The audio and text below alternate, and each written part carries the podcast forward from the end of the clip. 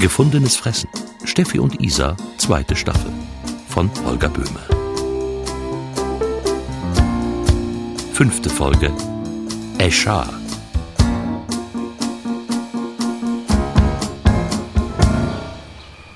Steffi!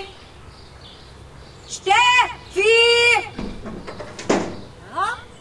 Du, ich, ich, ich klingle hier wie eine Blöde. Und ans Telefon gehst du auch nicht. Klingel ist abgestellt, warte, ich komm runter.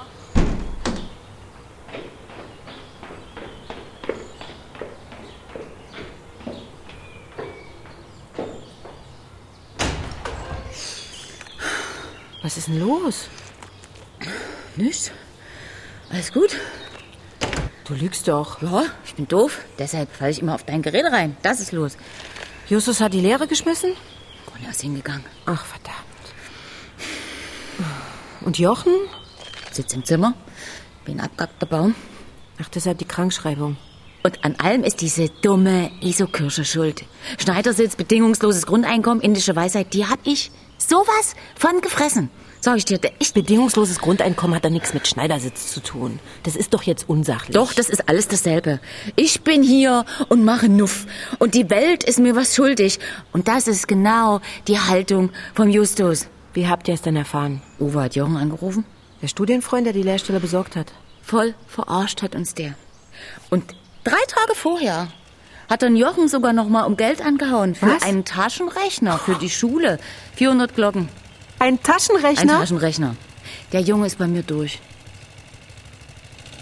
Nur Jochen, tut mir leid. Kinder haben heißt Sorgen haben, so ist es nun mal. Du, Jochen hat sich redlich bemüht.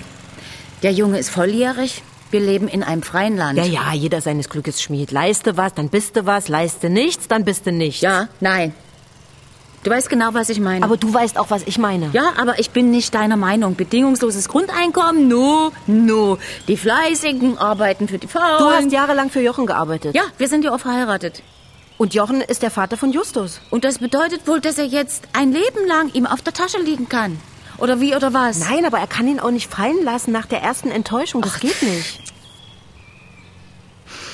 Du hast selbst gesagt, manchmal braucht man eine helfende Hand. Das hast du gesagt. Ja, aber in die beißt man nicht rein. Jeder verdient eine zweite Chance. Und dann die dritte und die vierte und die fünfte.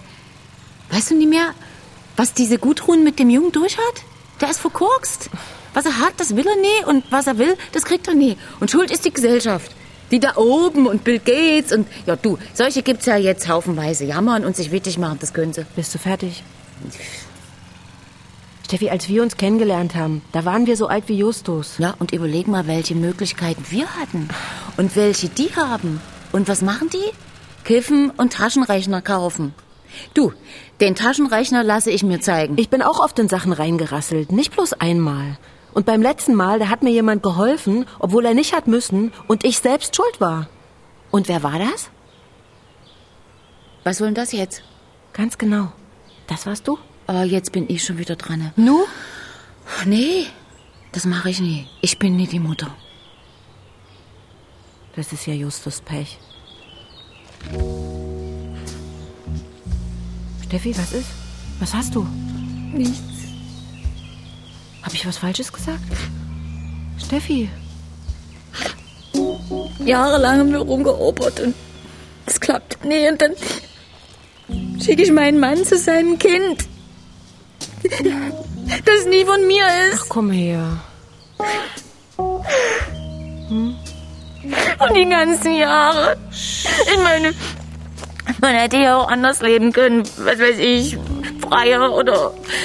Steffi, komm, hier, nimm mal. Danke, hat man aber nie. Weg mit den Tränen. Ich hab's gleich. Immer ein bisschen die dreckschen Gartenhandschuhe hier liegen. Es war trotzdem richtig, Steffi. Oh, immer bringst du mich dazu an, was zu glauben, wo ich eigentlich weiß, dass es Quark ist. Wer nur an sich denkt, der wird nicht glücklich. Quark. Was soll ich denn machen? Was die Kindsmutter nie schon gemacht hat. Sieh ihn dir doch wenigstens mal an. Und als was? Bitte soll ich ihn mir ansehen. Hä? Hallo, ich bin die Frau deines Vaters, die leider nicht deine Mutter ist. weil sie keine Kinder kriegen kann, was ihr geheimer Kummer ist und immer war. Und darum bin ich jetzt zu dir nach Leipzig gekommen, weil ich als Kinderlose an Unterschimpfung leide und mal so richtig du, du, du machen will. Ich würde nicht ganz so direkt vorgehen. Du spinnst. Escher, Hör auf, das ist albern, Escher, das haben wir schon lange nicht mehr. Und vorhin hast du nur gesagt, das steht dir auch nicht zu. Escher.